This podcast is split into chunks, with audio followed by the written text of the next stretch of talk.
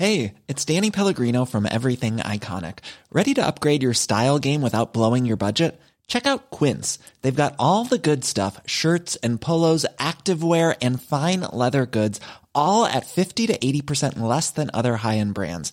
And the best part? They're all about safe, ethical, and responsible manufacturing. Get that luxury vibe without the luxury price tag. Hit up quince.com slash upgrade for free shipping and 365 day returns on your next order. That's quince.com slash upgrade. Bonjour, bonsoir, bon après-midi à tous et bienvenue dans ce nouvel épisode d'Histoire de Daron, le podcast où chaque premier et troisième lundi de chaque mois à partir de 6h du matin, je donne la parole à un père pour lui faire causer de son expérience de la paternité. Je suis Fabrice Florent. Dans la vie, j'aime ouvrir des voies. Voix V-O-I-E-S. Et grâce à mes interviews et à mes contenus, vous ouvrir des chemins sur l'univers de personnes que vous ne connaissez peut-être pas ou pas sous cet angle. J'aime aussi vous apporter des idées ou des concepts que vous n'aviez éventuellement pas encore imaginés. J'aime ouvrir le champ des possibles aux gens qui me suivent. Je fais donc des podcasts d'interview, mais je suis aussi en direct sur Twitch tous les lundis, les mercredis et les vendredis, et je vous propose également une newsletter hebdomadaire. Vous pouvez aussi me retrouver sur Insta, sur @fabflorent. Vous retrouverez tous les liens et toutes les infos dans les notes de cet épisode. Allez cliquer pour découvrir l'intégralité de mon univers et surtout, abonnez-vous. Je suis heureux, grâce à Histoire de Daron, de pouvoir offrir une tribune à l'autre moitié de la population qui est souvent mise de côté et qui, faut le dire, n'a jamais trop fait l'effort de s'inclure aussi dès qu'on parle de parentalité, sujet pourtant ô combien universel. Alors qu'est-ce qui se passe dans la tête des pères? Comment redéfinir la paternité à l'aube de la deuxième moitié du 21e siècle alors que la société a tant changé depuis une dizaine d'années? C'est ce que j'essaie de vous offrir à travers mes interviews dans Histoire de Daron. Cette semaine, c'est un moment un peu spécial pour moi dans Histoire de Daron, puisque pour entamer cette cinquième saison du podcast, je reçois une femme, en la présence d'Ixia. Le témoignage d'Ixia est d'autant plus passionnant qu'elle a vécu à la fois un accouchement en mettant au monde leur première fille, mais aussi en étant à la place de la plupart des darons, puisqu'elle était coparent durant la grossesse de Charlotte, sa compagne. Comment a-t-elle vécu les deux expériences en étant des deux côtés de la barrière? Qu'est-ce qui a différé de son point de vue quand on accouche et au contraire, quand on est à l'extérieur de la grossesse de sa chérie et qu'on en est réduit à tenir la main à côté de la personne qu'on aime et qui est en train d'accoucher? Ixia nous raconte tout ça et nous partage également la douleur de la mort de leur bébé lors de la première grossesse de sa femme et du bonheur vécu lors de la naissance récente de leurs jumeaux qui ont à peine quelques mois. Un grand merci Ixia pour tes mots et pour ta vulnérabilité vraiment. Ton témoignage est tellement précieux dans ce podcast. Je vous souhaite à toutes et à tous une belle écoute. Je voulais aussi vous proposer une nouveauté pour cette rentrée et vous offrir la possibilité après chaque épisode de m'envoyer une réaction en message vocal. Je sélectionnerai un ou deux messages que je diffuserai à la fin de l'épisode suivant et peut-être même que j'y réagirai en fonction. Pour savoir comment faire, cliquez sur le lien dans les notes de l'épisode ou envoyez-moi une note vocale par téléphone, pas plus de 3 minutes s'il vous plaît, à l'email vocal@fabflorent.com. F A B F L O R E N T.com. Je vous mets toutes les infos dans les notes. Un grand merci à vous et bonne écoute. Bon, on est avec Ixia. Salut Ixia. Bonjour, Comment ça va? Ça va bien. Ixia, tu me disais que ce prénom avait été inventé par ta mère. Oui, C'est canon. oui, oui, je suis très fière. Je suis vraiment très fière. J'ai essayé de faire pareil avec mes enfants et j'ai pas réussi. T'as un, un peu un sentiment d'échec, c'est ça? D'entrée. Je trouve ça super classe d'avoir un prénom inventé pour soi et Ouais. je trouve ça très très touchant et, euh, et j'aurais aimé pouvoir faire la même chose pour mes enfants. Mais j'ai pas. T'as pas, trouvé Non. ou? Non, puis c'est dur de s'octroyer le droit de. De, De nommer. Ouais. Déjà, c'est dur de trouver un prénom pour ses enfants, alors en plus de lui dire. euh, je vais t'en inventer un, j'espère que les sonorités te plairont. Est-ce que de ce fait-là, t'avais- le fait d'avoir un prénom pas comme tout le monde, euh, en grandissant, ça te faisait un peu un truc de, je suis un peu, je suis un peu en dehors de, en dehors de la masse, quoi? Euh, en dehors de la masse pour ma mère. Ah, ok. Ouais, je, je, je, je pensais effectivement que j'étais euh, euh, peut-être une personne à part pour ma mère. Pas, pas pour, euh, pas pour n'importe qui, mais pour elle, que voilà. Enfin, j'ai vraiment pris ça comme une preuve d'amour, en tout cas. Waouh, c'est classe. Ouais, donc de ce fait-là, toi, tu te dis, bah merde, j'ai pas, j'ai pas réussi à faire pareil pour mes enfants, quoi. Ça fout tout de suite beaucoup Oui. de pression. Ouais, mais c'est pas, hum, c'est pas trop grave non plus. Ok. J'aime beaucoup les prénoms qu'on a choisis. Ok. Euh, Ixia, tu m'as envoyé donc euh, un, mail euh, en me disant que tu, tu, tu te doutais que j'avais pas l'habitude d'interviewer des daronnes et c'est vrai parce qu'en fait t'es la première femme qui vient parler dans ce podcast en presque 100 épisodes. Donc euh, je suis et je suis trop content en fait que tu m'aies proposé euh, que tu m'aies proposé de venir euh, de venir discuter. Euh, j'ai eu des je sais pas si tu avais écouté ces épisodes là mais j'ai eu des, des un Mm. couple de de mecs qui ont fait un tout un parcours GPA. Mm. Euh, j'ai eu un couple j'ai eu un mec aussi qui a fait un enfant avec euh, sa meilleure amie qui s'appelle Pierre. Si ça vous intéresse, je vous mettrai. Souvent, je parle aux gens. Je vous mettrai les liens dans les notes si ça vous intéresse. Euh, mais c'est vrai que c'est la c'est la première fois que je crois qu'une femme m'écrit. Si vous avez si vous m'avez déjà écrit et que je vous ai pas répondu, je suis désolé parce que parfois ça arrive. Euh, donc merci beaucoup d'être d'être venu euh, euh, partager ton expérience de, de coparent parce qu'en fait on peut on peut Oui, appeler ça comme ça. C'est vraiment comme ça que je le vois. C'est effectivement de, de- vraiment de la de la coparentalité parce que on est toutes les deux mamans, mais on l'a pas été à chaque fois de la même façon et c'est quand même les, à chaque fois c'est quand même euh, du coup un cheminement différent et du coup ce qui rassemble tout ça c'est le mot parent et du coup toutes les deux on est parents de nos enfants et voilà vraiment coparentalité ça me va très très bien. Et donc tu as été euh, toi-même maman euh, de, de votre première fille, Ouais, c'est ça enceinte. que tu as porté, Voilà. pardon, que tu as porté votre première fille, c'est ça Oui, oui, on a, hum, on a eu envie, enfin, peut-être moi qui avait, qui était le plus pressé des deux, et peut-être que justement, euh, en étant la plus pressée des deux, j'étais peut-être aussi celle qui, qui était le plus ok pour du coup, euh, bah, faire euh, une stimulation, une insémination, une grossesse, un accouchement. Je sais pas s'il y a quelqu'un sur cette planète à qui ça fait pas peur d'accoucher. Donc euh, voilà, peut-être que comme c'était moi qui avais le plus fort désir d'enfant, j'étais, c'était moi qui étais la plus prête à, à vivre tout ça. Ok. Et, euh, et après, les choses ont changé. C'est ta compagne donc qui s'appelle Charlotte qui qui a qui a, por- qui qui a a fait porté. les deux grossesses suivantes. On en reparlera un petit peu après. La, la première question que je pose à tous mes invités, c'est comment t'es venu toi euh, l'envie de- d'avoir des enfants justement? Alors, elle remonte à il y a super longtemps parce que hum, je me rappelle, j'avais. euh, je devais avoir 6 ans et le soir, en m'endormant, je me couchais en calculant l'âge auquel je devais avoir mes enfants pour qu'ils soient assez vieux pour bien se souvenir de mes parents avant qu'ils ne meurent.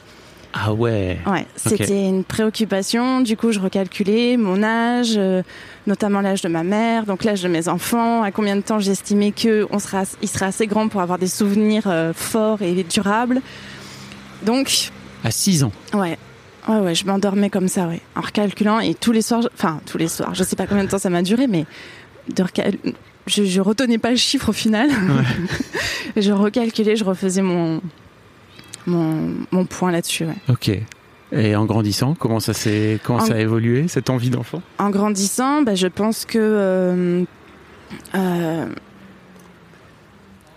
tous les exemples que j'avais autour de moi étaient, euh, étaient hétéronormés, sans qu'il y ait de jugement là-dessus. hein. Oui. Enfin, c'est juste bah, moi les, les exemples que j'avais autour de moi. Donc je pense qu'à un certain moment, j'ai commencé à chercher un homme qui pourrait être le père de mes enfants. Et le problème, c'est que bah, à chaque fois, moi, j'étais pas, j'étais pas non plus hyper. euh, en tant que femme, j'étais pas hyper, euh, j'accrochais pas spécialement. Ouais. Donc en tant que future mère, bon bah s'il avait, euh, s'il avait des critères qui me correspondaient, bah pourquoi pas vivre une histoire. Mais en tant que femme, ça, ça, ça, ça accroche. En tant qu'homme et femme, ça accrochait pas spécialement. À, ch- à chaque fois. Ouais. Ouais. Mm. C'est pas Ouais, j'ai- essayé. J'en ai testé plusieurs et oui, à chaque fois, je me rendais compte qu'effectivement, ça pouvait être un futur père, mais ça serait pas quelqu'un avec qui je, je, je serais vraiment épanouie, quoi. Enfin, avec qui je. Et c'est pas une très bonne idée Non. de faire des enfants avec qui Non. on sera avec quelqu'un qui vaut on mieux sera trouver un bon partenaire, un bon coéquipier, Ouais. et après se lancer dans cette aventure qui euh, bouleverse beaucoup de choses. Donc ouais, heureusement j'ai compris ça à temps. Attends quand ça Euh, alors je suis euh, avec Charlotte, on va fêter nos 10 ans en avril. Donc euh, j'étais quand même assez jeune, je crois que j'avais 22 ans quand on s'est mis ensemble. Ok. Donc ça va. D'accord. Pas, pas mis trop de temps.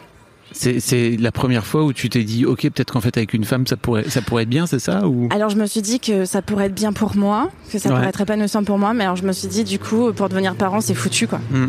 Oui, j'imagine qu'à un moment donné, il doit y avoir une sorte de dissonance cognitive dans ta Ouais, tête. c'était- foutu pour plein de raisons. C'était foutu parce que parce que hum, la PMA en France euh, était interdite, parce que Charlotte, elle était pas du tout euh, branchée. euh, Elle voulait avoir des enfants dans l'absolu, mais Elle a le même âge que toi elle a trois, deux, trois ans de plus que moi. Ok, d'accord. Trois ans de plus que moi.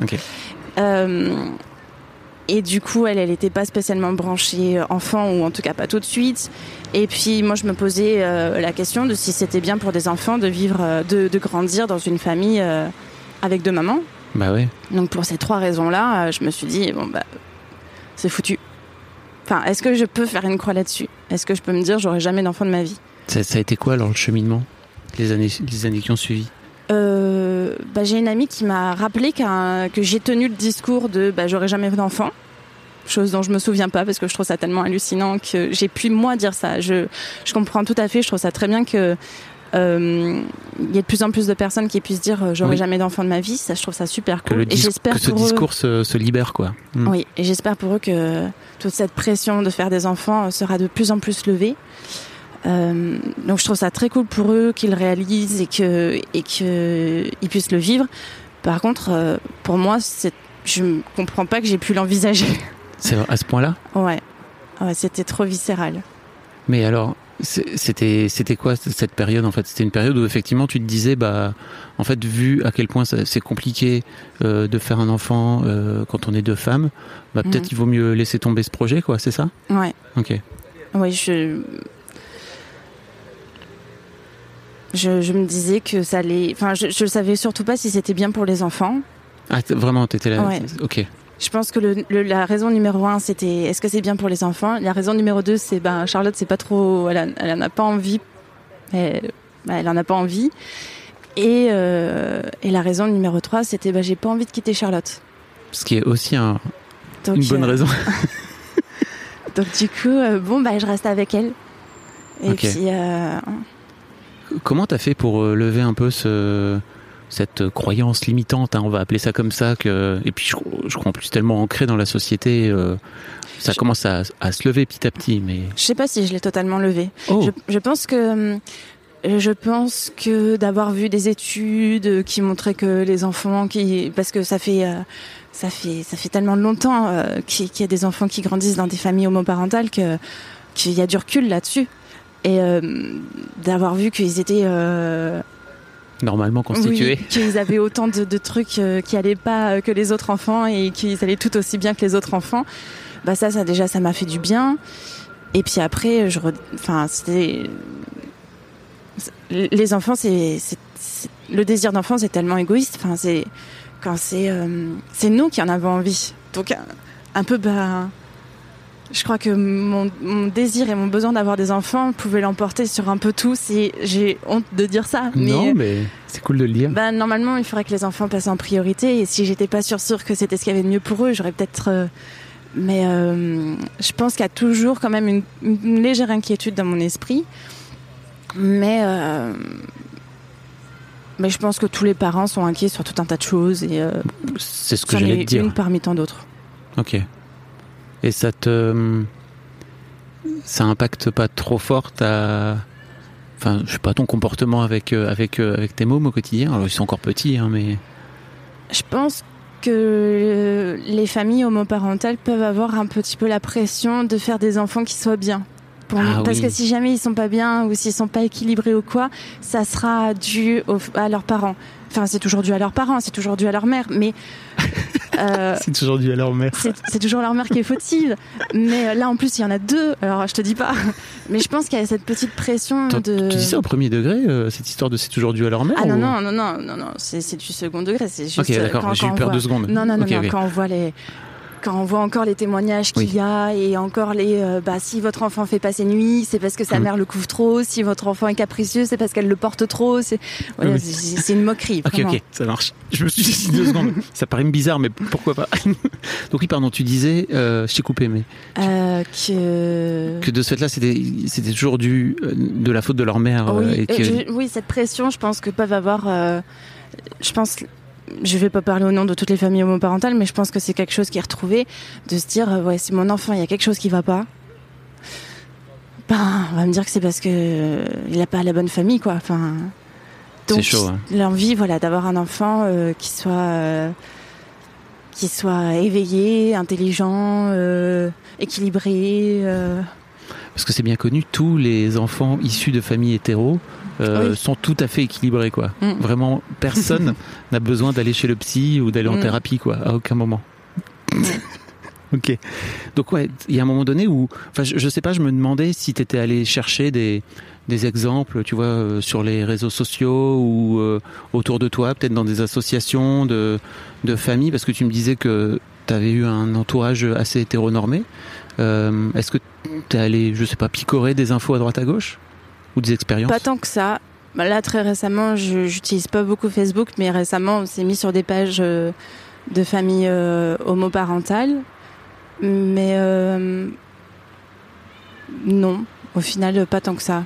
Ok. C'était vraiment, voilà, nous, Charlotte et moi, qui avions, enfin, au début, surtout moi, qui avait envie d'enfant. Après, elle m'a dépassée, hein. Je tiens à préciser, je vous spoil la suite, mais euh, les choses, euh, Les choses ont évolué. oui, les choses ont évolué. Euh, co- comment ça se passe? Alors Il y a un moment donné où vous décidez de vous lancer dans un parcours PMA ou tu décides toi de te lancer dans un parcours PMA parce que j'imagine que ça t'impacte beaucoup toi de ton côté. Elle est venue à tous les rendez-vous. hein. Ok. Elle est venue à tous les rendez-vous, même le premier rendez-vous pour euh, où ce n'était qu'un projet. C'est-à-dire que nous, on a commencé à lancer le projet en, en, janvier 2017 et j'ai été enceinte euh, fin août 2017.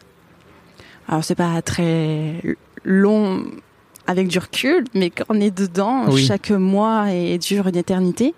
Euh, surtout qu'on sait pas, euh, on n'a pas le bout du tunnel, on sait pas comment est-ce Mm. que ça va se terminer. Donc euh, C'est mais- juste que j'ai en tête euh, des parcours PMA qui sont généralement longs et compliqués quoi, tu vois. Donc euh, Ouais. Alors, nous, on a eu de la chance. euh, J'ai eu une stimulation qui a trop bien marché. Il y avait un risque de grossesse multiple, alors ils ont laissé tomber.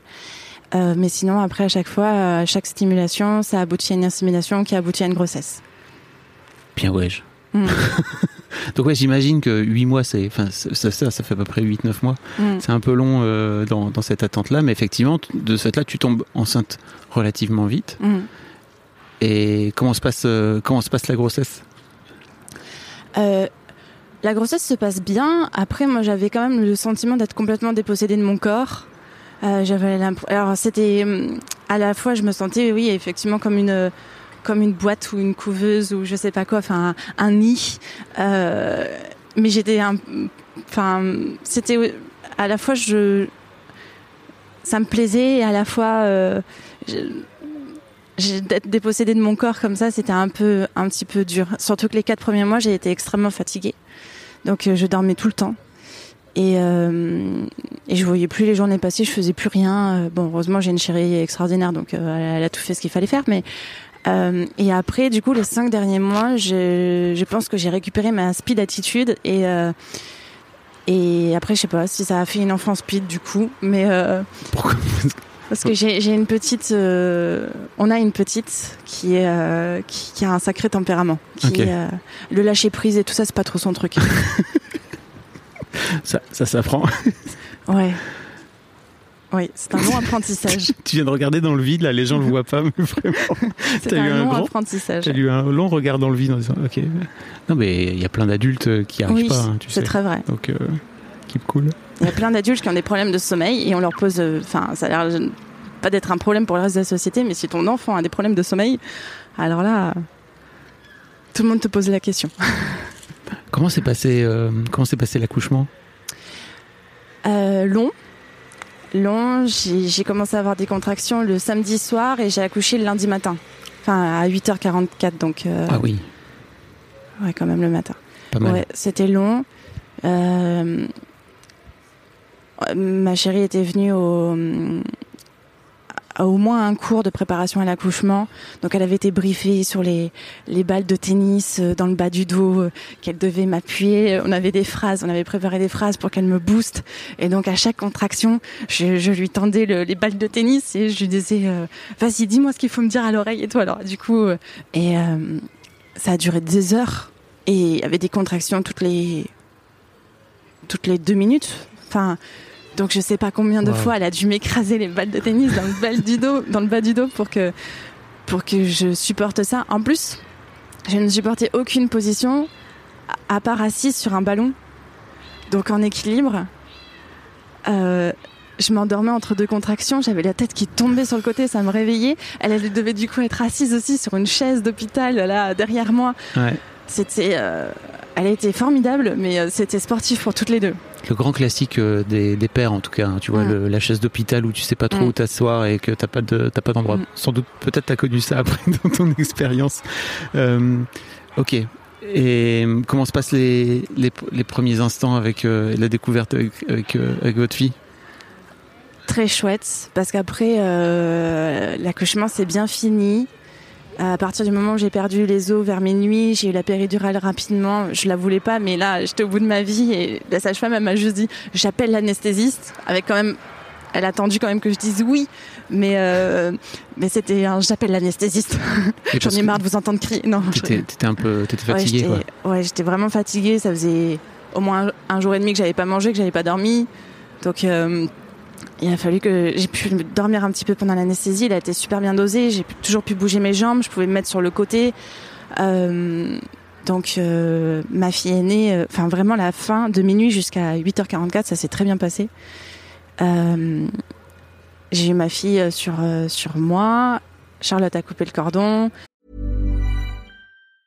Hey, I'm Ryan Reynolds. Recently, I asked Mint Mobile's legal team if big wireless companies are allowed to raise prices due to inflation. They said yes. And then when I asked if raising prices technically violates those onerous two year contracts, they said, What the f are you talking about, you insane Hollywood ass?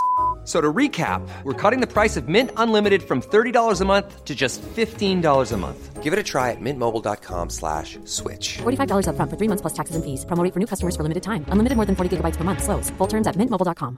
I'm Sandra, and I'm just the professional your small business was looking for. But you didn't hire me because you didn't use LinkedIn jobs. LinkedIn has professionals you can't find anywhere else, including those who aren't actively looking for a new job but might be open to the perfect role, like me.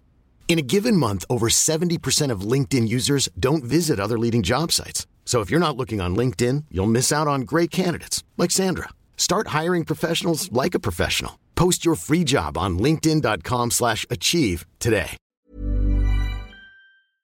J'ai donné la tétée d'accueil et, euh, et voilà, c'était cool.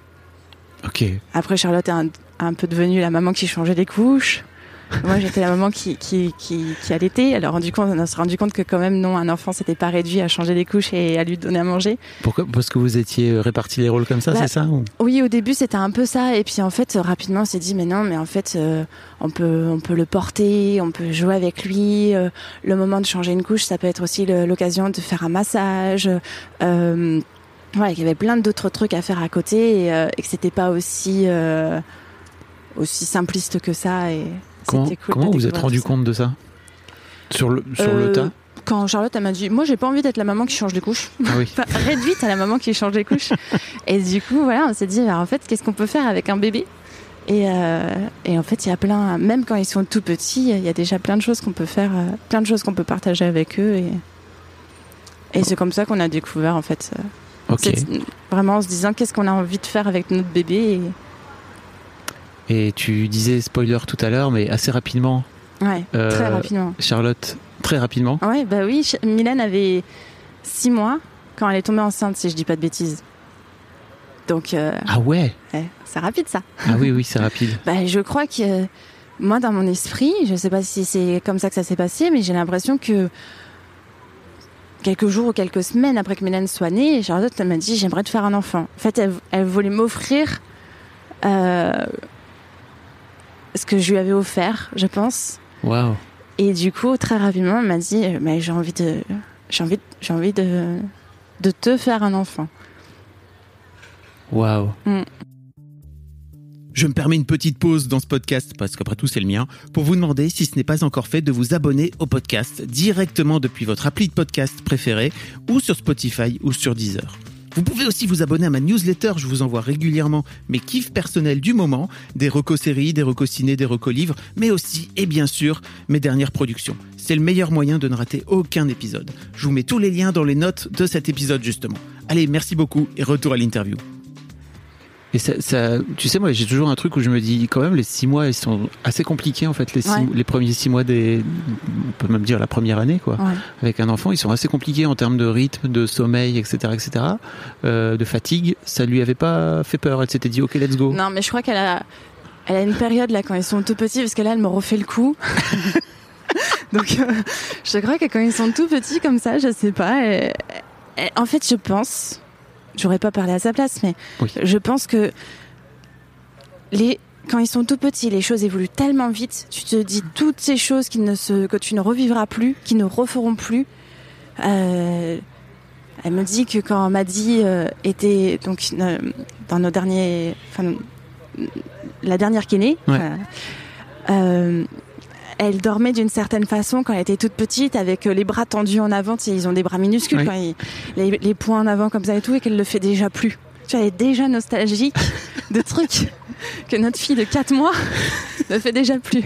Donc du coup, je crois que ouais, euh, je pense que le temps file à une telle vitesse quand ils sont petits que ça doit euh, Ça être doit une façon Appuyer de... des bouts, ouais, de, de, re- de refaire, de revivre les choses, c'est ça? Ouais. Ok. Donc, euh, six mois plus tard, allez, bim, c'est Ouais. reparti. Et elle, de son côté, cette fois-ci, donc elle avait Oui. vraiment switché dans sa tête, c'est ça. Pendant, ce- Est-ce que c'est. euh, sans vouloir parler à sa place, mais est-ce que vous en avez parlé? Est-ce que- Qu'est-ce qui a fait qu'elle Non, a. On n'en avait pas du tout parlé, ça a été une très grande surprise pour moi parce que euh, pendant toute la grossesse de Milan, surtout les quatre premiers mois où je te dis où j'étais euh, extrêmement fatiguée, je me disais tout le temps, mais comment je vais faire si à la seconde grossesse je suis aussi fatiguée et que j'ai un enfant en bas âge? Donc vraiment, moi j'étais partie pour faire les grossesses. Je voulais, on voulait pas qu'un seul enfant, et moi j'étais partie pour faire les grossesses. Et quand elle m'a dit ça, j'ai dit ah, ok. Je savais pas que du coup ça serait ma seule et unique grossesse. Je l'ai pas vécu comme étant la seule et unique grossesse, tu vois. Je croyais que c'était que j'en aurais d'autres. Et Ce qui euh, t'empêche pas d'en avoir d'autres après. Non, mais j'aime pas les PMA. Enfin, je trouve Ah. ça. Ok. Enfin, moi, la partie euh, stimulation, insémination, partir du jour au lendemain en Espagne, euh, ça. Oui, on n'a pas parlé de cet aspect, Ouais. de cet aspect, bah, alors qui va disparaître ou qui, a- qui est déjà disparu. Comment ça se Hum, j'ai pas suivi Je dans les détails. que. Je crois pas forcément que ça va vraiment disparaître. Il y a beaucoup de couples hétéros qui partent en Espagne, en Belgique et tout ça. Ah ouais, ok. Oui, parce que les délais sont très longs en France, parce que les conditions sont très restrictives. Tu as le droit à, à enfin, en théorie, et si je dis pas de bêtises, grosso modo, à cette insémination et trois fives, quand ça c'est fini, bah t'as plus qu'à partir à l'étranger. Il y a des âges euh, limites. Il faut pas que les deux aient des problèmes, enfin que les deux soient stériles. Il faut pas qu'il y ait un, un double euh, qu'on donne des gamètes aux deux. Ok. Euh, Enfin, si, si, tout, ça- si tout ça n'a pas changé. hein. Ouais. Et, et finalement, il y a beaucoup de couples hétéros qui se retrouvent à partir à l'étranger. Et puis les délais sont très longs. Alors je sais pas comment. Ça va évoluer peut-être dans les mois Mais, à venir. mais Mais, moi, je, euh, pour la dernière, on n'était pas loin d'avoir le droit en France. Enfin, on aurait peut-être pu attendre un peu, mais ça servait à rien parce qu'on connaissait le système Ouais. pour aller en Espagne et voilà. Ok. Euh, oui, parce que pour les gens qui savent pas, la loi euh, bioéthique a évolué et la PMA euh, a été élargie Aux femmes, aux couples voilà. de femmes et aux femmes seules. euh, cet été là, enfin il y a quelques il y a quelques semaines. Ok. Et donc c'est parti. Euh, Charlotte a envie de- d'avoir des enfants et toi de ton côté, euh, tu te dis bah peut-être c'est ma c'est ma dernière grossesse, c'est ça? Mm. C'est fou ça quand même, Ouais. ce truc. Parce que bon, je. Ouais, je savais pas si on- il y avait plein de questions. Après, les assumer, euh, assumer financièrement leurs études, tout ça. Euh, même avoir de la place dans la maison ou dans la voiture Oui. ou les, les activités périscolaires, de pas se retrouver à être taxi et emmener les uns à droite et à gauche et faire plus que ça. Donc je savais pas entre deux et trois quel. Ce- Ce qui euh, arrive à un moment donné, hein, mais bon. je savais pas si deux enfants, ça, grosso modo, ça serait suffisant. Mais je savais pas si trois enfants, ça serait pas Trop. trop. Et euh, et du coup, bon bah, il était probable que euh, j'ai une grossesse, que Charlotte ait une grossesse, et que ça soit la fin de l'histoire. Et puis surtout, euh, là, j'ai passée de l'autre côté de la barrière. C'est-à-dire que moi qui avais été un peu la star, Euh, c'était à moi que les médecins s'adressaient, c'était à moi que les amis, la famille, les voisins s'adressaient pour me demander euh, comment est-ce que ça allait, euh, comment allait le bébé. Euh, et ben là, il y avait plus personne qui s'adressait à moi. Euh, J'étais une plante verte. Je- je- en fait, il y a pas longtemps, j'ai mis ce mot de plante verte, et euh, c'est celui qui me va bien. C'est joli une plante verte, c'est indispensable et on Mm. aime bien en avoir. Mais voilà, t'as pas envie d'être la plante verte. C'est clair. Et, hum, et vraiment, je savais plus trop où était ma place. Quand tu vas chez le médecin et que tu as la réponse à toutes les questions que pose le médecin, mais il les pose, il les pose à ta chérie, il les pose à la, à la personne qui est enceinte. Donc tu, tu vas pas Enfin, t'es là à côté et du coup tu te tais. Alors qu'avant c'était moi qui répondais à tout, tu vois. Ouais. Et C'était frustrant. Hmm. À la fois, je me disais, est-ce que je m'efface trop et on dirait que je suis pas impliquée? Et à la fois, je me disais, est-ce que si j'en fais trop, on va pas vouloir croire que je veux pas lâcher le, le statut de, de- de vedette et de, et de, de- de personne euh, voilà, euh, au cœur de l'action Mm. Et du coup, trouver un juste milieu là-dedans, c'était pas, c'était pas facile. Alors qu'en fait, tu, tu vivais la grossesse. euh, alors peut-être pas de la même façon, mais en tout cas dans, dans tes tripes Oui. Émotionnellement, euh, c'était Ah oui, oui. c'était pareil quoi. Alors, il y avait aussi un- une deuxième chose, c'est que hum, donc euh, Milan, notre première fille, qui a qui a aujourd'hui trois ans, euh, on a été, euh, elle a été neuf mois dans mon ventre et au final, quand elle était, quand elle est sortie, j'étais pas si pressée que ça qu'elle sorte. Bizarrement, alors je sais que juste avant, j'ai dit que j'avais pas aimé être dépossédée de mon corps, mais tout ça, c'est Oui, c'est plein de paradoxes. voilà, c'est tous les paradoxes. euh. Autant Parce euh, que quand- t'étais bien avec elle, c'est ça? Il y avait un côté. oui, euh, je l'avais, ouais, je l'avais pour moi tout le temps. Je suis euh, désolé, hein, t'es la première personne qui a accouché d'un- d'une personne euh, dans, dans, dans- dans mon podcast, donc j'ai des questions que j'ai jamais posées. Je l'avais pour moi, je l'avais tout le temps, je l'avais. Voilà, et j'avais, j'avais aucun mot de grossesse, j'avais, à part du diabète, mais euh, enfin, qui était vraiment super facile à gérer, euh, j'avais aucun, aucun problème. euh, donc, ouais, j'étais pas spécialement pressée que qu'elle sorte. Autant quand Charlotte a été enceinte de notre de notre deuxième enfant, de Marley, un petit garçon, euh, bah, j'avais qu'une hâte, c'est qu'il sorte. Mais vraiment, mais c'était horrible. Et en plus de ça, j'avais trop du mal à aller, le, à aller lui parler, à toucher son ventre. À chaque fois, ça me rappelait qu'il était dans son ventre et pas dans le mien. Et, Ah. et, et moi, ça, c'est un truc, j'attends de rencontrer un homme qui me dise Ah ouais, moi aussi, euh, c'était terrible de de ne pas l'avoir contre moi. Bah, je euh. peux te le dire, moi ça a été terrible pour moi. Ah, merci. Et je crois qu'il y a plein de mecs qui vivent ce truc-là de, de. Enfin moi, moi quand ma quand ma femme a accouché, je me suis rendu compte que je serais jamais aussi complet qu'elle en tant qu'être humain, tu vois. Je, je- je n'arriverai jamais à vivre tous ces neuf mois qu'elle a vécu, de donner la naissance. Enfin, qu'est-ce que ça fait de Mhm. faire sortir un être de toi, quoi Tu vois, c'est vraiment complètement dingue. Et je sais pas si tout, s'il y a beaucoup de mecs qui le qui le conscientisent, Mhm. quoi, tu vois. Mais moi, vraiment, ça a été un truc qui a été terrible pour moi. Moi, de- quand je pose la question, j'ai l'impression que les, les gens, ils, ils- je leur pose la question pour la première fois, enfin qu'ils se sont jamais Ah posé oui. la question, ou alors que, bah non, les hommes portent pas d'enfants. Mais oui, mais alors Je m'en fiche que les hommes portent pas d'enfants. Est-ce que t'avais pas quand même envie de l'avoir? Moi, les, les neuf mois ont été durs parce que. euh, parce que, parce que dès que je le sentais, ben, j'avais envie de le sortir. j'avais envie de le sortir pour l'avoir. Mais oui, pour l'avoir. Et d'ailleurs, je disais tout le temps à Charlotte que j'avais peur qu'une fois qu'il serait né, que je me l'accapare, que je le prenne tout le temps dans mes bras, quoi, que je rattrape ces neuf mois où je l'avais pas eu. Ah ouais. Et euh, Alors que tu vois, moi, pas du tout. Pour le coup, pour moi, il y avait un truc un peu important de moment de gestation, là, tu vois. Ah non.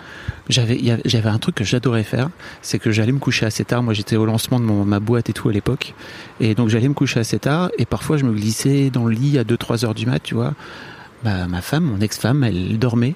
Et en fait, j'adorais venir me blottir contre elle et mettre ma main sur, euh, sur le ventre et en fait sentir que bah, ma fille à l'époque elle tapait contre ma main en fait elle mais ma, ma femme dormait encore si tu veux Mm. donc c'était canon parce qu'en fait c'était juste notre Oui, moment à tous les deux J'aurais adoré euh, vivre les choses comme ça. J'aurais vraiment aimé et je me suis forcée. Enfin, j'ai vraiment essayé et tout, mais c'était c'était un tel pincement au cœur à chaque fois que je le sentais euh, inaccessible. Mais je crois que c'est parce que tu as été Enfin, Peut-être. tu as mis bas, tu as, tu as créé un enfant auparavant en fait, que tu as Ouais. ce truc-là, euh, j'imagine ton corps, il doit avoir ce- cette mémoire, ou ce truc fou quoi. Et je, enfin, je, je comprends quoi. Et j'avais peur que. Tu, tu culpabilisais aussi Oh, euh, euh, J'avais peur qu'il qu'il me reconnaisse pas à la naissance parce que j'aurais pas passé assez de temps avec lui pendant la grossesse. Et, et que du coup, euh, il allait même pas vouloir de moi à la naissance en mode mais c'est qui cette étrangère quoi? Oh là là. Et du coup, je me forçais presque bah, pour faire plaisir à Charlotte et puis aussi pour qu'il il me connaisse un peu, tu vois, avant qu'on se rencontre. Et euh, Tu sais que c'est des prises de tête de plein de mes invités. Hein. Donc euh, il y a un vrai truc, euh, Mm. y a un vrai truc de similarité, je trouve. Et tu vois, par exemple, tu parlais tout à l'heure du fait qu'on s'adresse jamais à toi. Il y avait un truc moi que j'adorais faire pendant la première grossesse notamment. Parce qu'après je me suis calmé, mais en fait euh, à chaque fois qu'on était au resto et qu'il y avait une serveuse Oui. qui demandait comment ça se passe, Oui. en fait j'adorais répondre à la place de, de mon ex-femme et juste faire ah bah moi ça se passe très bien. La meuf, elle systématiquement en fait les serveurs, les serveuses, ils me parlent, ils me regardaient mal. mais non, il te regarde même pas. Il te, te regarde même pas. Tu es une plante verte. Je suis sûre qu'il y a des plantes vertes dans le restaurant. Et ben le serveur s'adresse pas plus souvent à eux, à ces plantes vertes. Mais c'est vrai que tu es là et tu te dis mais je connais la réponse à toutes les questions que vous posez. Vous pouvez aussi me les poser à moi. Et quand et quand en plus ce sont les mêmes personnes, tu vois que je sais pas des amis ou ils te les ont posées à toi et qu'après ils te les posent plus à toi. Ouais. Et tu te dis mais je suis toujours la même tu es toujours la même personne, je suis toujours la même personne. Pourquoi est-ce que notre relation a changé? Parce que tu parles, toi, vraiment de, des aspects techniques de la grossesse ou juste de la façon dont tu le vis? Parce que pour moi, c'était ça le truc, Ah, comment, comment, comment vous allez, comment vous vivez le truc et tout, quoi. Tu vois Hum, bah, les- si les gens demandaient euh, comment va le bébé, est-ce qu'il a bien grandi, l'échographie s'est bien passée, Ah oui. bah écoute, moi j'ai assisté à toutes les échographies, je peux te répondre. Donc euh, c'était ouais une des questions, euh, ou même moi je- quand j'ai quand on était au rendez-vous médicaux et que le médecin euh, et mais avec Charlotte on parle beaucoup. Ouais. Et du coup, Vous en avez parlé de ça Ouais, on en a un petit peu parlé, oui. Ou alors elle va le découvrir avec le podcast. Peut-être. Peut-être. Dit autrement. Mais non, mais elle, elle m'a déjà entendu employer le mot de plante verte. J'imagine. Euh, comment se passe euh, pour toi? Donc, j'ai bien compris cette euh, cette grossesse, c'est assez compli- de façon assez compliquée Mm. pour toi parce que t'avais J'ai pas réussi à en profiter. ah, à ce point-là. Oui. Parce qu'il me manquait trop. C'était vraiment, c'était difficile. Je- il me manquait tout le temps. Enfin, il me manquait, il me manquait, il me manquait dans mes bras, quoi. Waouh. Mm. Ok. C'est fou. Ok, je, je, je comprends. Je, je comprends et en même temps je me dis c'est fou parce que je- je- tu vois autant moi j'étais à fond vraiment sur euh, les grossesses, autant je me suis jamais dit ça. Je me suis dit c'est le moment où le bébé il faut qu'il grandisse quoi, tu vois. Donc c'est son moment euh, où il faut qu'il. bah, Oui, mais parce que tu t'es pas dit que t'es- toi, t'étais aussi capable de le faire Exactement. grandir. Alors que moi, je me disais que Bah, moi, je je, peux le très bien le faire. faire aussi. je l'ai déjà fait. je suis capable. Bah ouais, peut-être que, peut-être effectivement, oui, que toi, tu t'es dit qu'avec ta femme, qui pouvait faire ça. Alors Bah oui. que, Toi, tu sais. oui. Je- je- tu vois, une garde alternée, tu vois. Ouais. Un, Un petit peu un- dans son ventre, un peu chacun. dans mon ventre. Oui, un mois chacun. Euh, comment se comment se déroule euh, cette euh, cette grossesse, cette naissance? La grossesse, euh, pas trop mal. Euh, Charlotte fait un diabète gestationnel qui est encore plus ridicule que le mien. Enfin, vraiment, elle n'a même pas besoin de l'équilibrer. Enfin, on fait un petit peu plus attention à ce qu'on mange, mais c'est tout. Et euh, elle a mal à la hanche, donc elle a des douleurs qui font que elle peut pas toujours s'installer comme elle veut pour l'histoire du soir avec la grande. Euh, voilà. euh, Mais elle, elle prend pas beaucoup de ventre. Euh, voilà, la grossesse se passe bien, à part ces douleurs à la hanche qui étaient vraiment handicapantes pour elle. elle, elle a bien vécu la grossesse elle de son côté? Oui. Elle qui avait peur ou qui avait pas envie? Bref. Oui, oui, oui. Bah, elle a de super euh, grossesses quand même. Et puis, bah, un jour, euh, elle me dit que elle le sent pas beaucoup bouger. Et, hum, et je dis, hum, enfin, dans ma tête, je me disais, bon, je vais pas, vais pas l'inquiéter, mais euh, pas beaucoup bouger, ça veut dire quoi? Enfin, ça veut pas dire pas bouger du tout, mais enfin, du coup, elle m'a dit ça le matin, l'après-midi, je lui ai dit, bon, bah maintenant ça suffit, allonge-toi, prends un morceau de sucre, et pendant une heure, tu te concentres sur le bébé, tu vois si tu le sens vraiment bouger ou pas. Et à la fin de l'heure, elle m'a dit que non, qu'elle le sentait pas beaucoup bouger. Et du coup, euh, j'envoie un message à, la, à notre sage-femme qui me dit allez tout de suite au, à la maternité. Donc on va à la maternité et ils font une échographie. Euh, tout va bien, le cœur du bébé euh, a un bon rythme, mais c'est vrai qu'il bouge pas, enfin qu'il bouge très peu. La sage-femme appelle le, le gynéco et hum, il refait une échographie, il, il vérifie, il voit rien d'anormal, et il dit mais par contre on va quand même déclencher l'accouchement parce que et il bouge pas. Et hum, je suis euh, extrêmement rassurée de savoir que son cœur bat bien. Donc pour moi, c'est bon, tout va bien. Et en plus, on me dit que ça y est, je rentre plus à la maison sans mon enfant. Ça y est, je vais l'avoir dans mes bras. Je te dis que ça fait neuf mois Hmm. que je le veux dans mes bras. Et hum, il, déclenche l'accouchement euh, avec un ballonnet, donc c'est quelque chose de très doux. Euh, on n'est pas du tout parti direct euh, avec de l'ocytocine ou, en- césarienne d'urgence. Enfin, on est a commencé par un truc très doux. Et puis, petit à petit, Charlotte a un peu des contractions toute la nuit. Moi, j'allaite toujours ma fille de 15 mois. Donc, euh, le soir, je suis rentrée pour, euh, pour lui donner une tétée, puis essayer de la coucher. Bon, j'ai pas vraiment réussi parce que elle sentait qu'il y avait quelque chose. Donc, euh, mes parents l'ont couchée. Moi, je suis rentrée. J'ai passé toute la nuit avec Charlotte. Et le lendemain matin, je retourne chez moi pour lui redonner notre tétée. C'était, c'était vital pour ma fille, mais pour moi aussi, hein, parce que sinon, enfin, j'aurais pu tirer mon lait, mais bon, euh, il fallait aussi que je vois ma fille. Et sur le chemin du retour, euh, c'est-à-dire euh, de, ma fille à l'hôpital, Charlotte m'envoie un message, m'appelle, je crois, pour me dire euh, T'es où? Tu fais quoi? Et je lui dis bah, je, je monte dans la voiture, j'arrive. Elle me dit Ok, bah, traîne pas, dépêche-toi. Et là, je me dis bah, Ça y est, ils vont m'annoncer qu'il y a une césarienne en urgence. Vraiment, je redoutais ça, parce que la césarienne. Bah, il y a un peu plus de produits pour le bébé, il peut être un peu plus groggy, la pense c'est moins facile. Enfin, c'est pas ce qu'on souhaitait, une césarienne. Donc je me dis, bon, bah ça y est, ils vont m'annoncer une césarienne, c'est sûr. Et quand j'arrive, euh, le gynéco est là.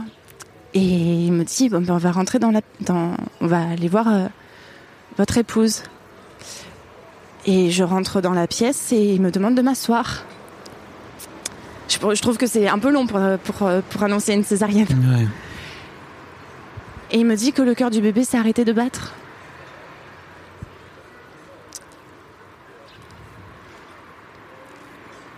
Le matin, euh, quand Charlotte a, a pris son petit déjeuner, elle l'a senti bouger. Vraiment un vrai coup. C'est celui que t'attends depuis, euh, depuis euh, bien 24 heures.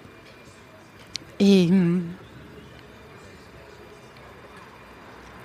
et là, je, je, je, je lui, dis au, au gynéco que mais je suis pas d'accord. Je suis absolument pas d'accord. Euh, je refuse. Et puis, euh, ben. euh, le sol se dérobe sous mes pieds, mais je crois au sens littéral du terme, parce qu'à un moment donné, quand j'étais vraiment au plus mal,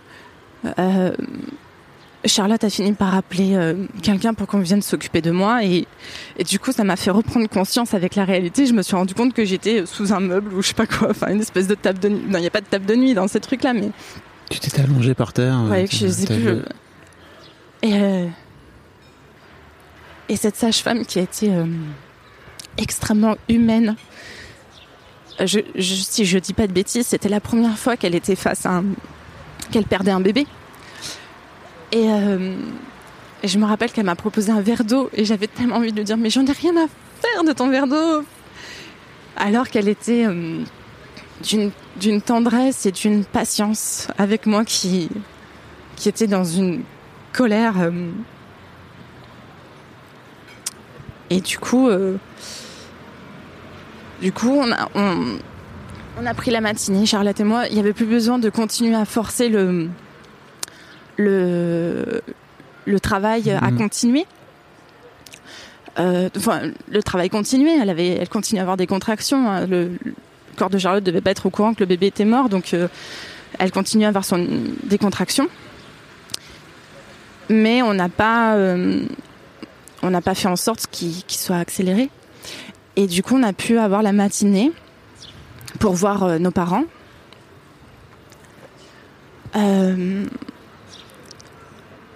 Quand mes parents sont arrivés,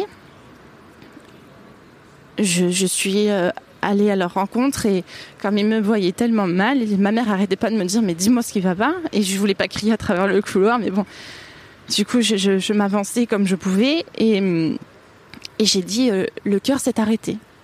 Et ma mère m'a dit mais le cœur de qui? Et là je me suis dit ça aurait pu être le cœur de Charlotte après tout.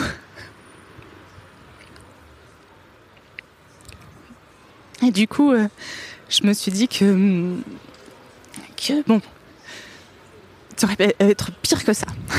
J'aurais peut-être pu les perdre tous les deux. Il y en a, ça arrive. hein. Bien sûr. Et, hum, et donc, du coup, voilà, je, je me suis dit, j'ai encore ma chérie. Ça a été le, T'as eu ce déclic-là Ouais, ça, a, c'est- ça a été la, la petite lumière, euh, la petite lumière de me dire euh, j'ai encore ma chérie. Je l'ai. On a, on a eu euh, donc la matinée pour nous, l'après-midi. euh, non, ouais, on a eu la matinée plutôt pour nos parents et l'après-midi pour euh, bah, réfléchir à ce qu'on allait faire. Et puis, dans la soirée, ils ont, ils ont lancé un peu plus activement le, le travail. Et elle a accouché le lendemain matin de notre petit garçon, donc euh, qui, euh, qui est mort la veille et est né le lendemain. Donc sur, euh, sur, sur sa plaque, les dates sont inversées par rapport à toutes les autres plaques du cimetière. Il a une, une date de mort qui est avant la date de naissance d'un jour. Et j'ai. Ça a, été, ça a été un accouchement atroce parce que Charlotte a résisté aux deux anesthésies, aux deux péridurales, Mm. euh, avec de l'ocytocine, avec des contractions qui étaient très très très fortes. Euh, rien ne fonctionnait sur elle, euh, même les gaz, euh, euh, les, les- les trucs locaux. euh, Enfin, elles, elles ont vidé euh, tous les placards euh, sur Charlotte. euh, euh, elles ont dû faire un réapprovisionnement le lendemain. Elles ont tout vidé. Elles passaient régulièrement des coups de fil euh, à l'anesthésiste pour savoir si elles pouvaient combiner deux choses, s'il n'y avait pas de contre-indication. Et rien n'a fait. La douleur de Charlotte était euh, était euh, c'était c'était un c'était une douleur monstrueuse. Enfin, c'était une douleur euh, c'était une douleur euh, horrible. Et je et je n'ai rien pu faire. Hmm. Mais rien.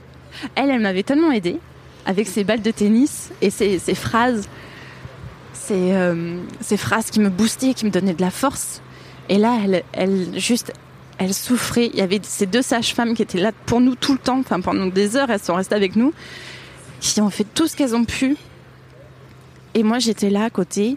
Je, pouvais lui tenir une jambe ou lui donner une main. Et, voilà, elle répétait régulièrement qu'elle voulait que la douleur cesse. Et voilà, ça a vraiment été l'accouchement. euh,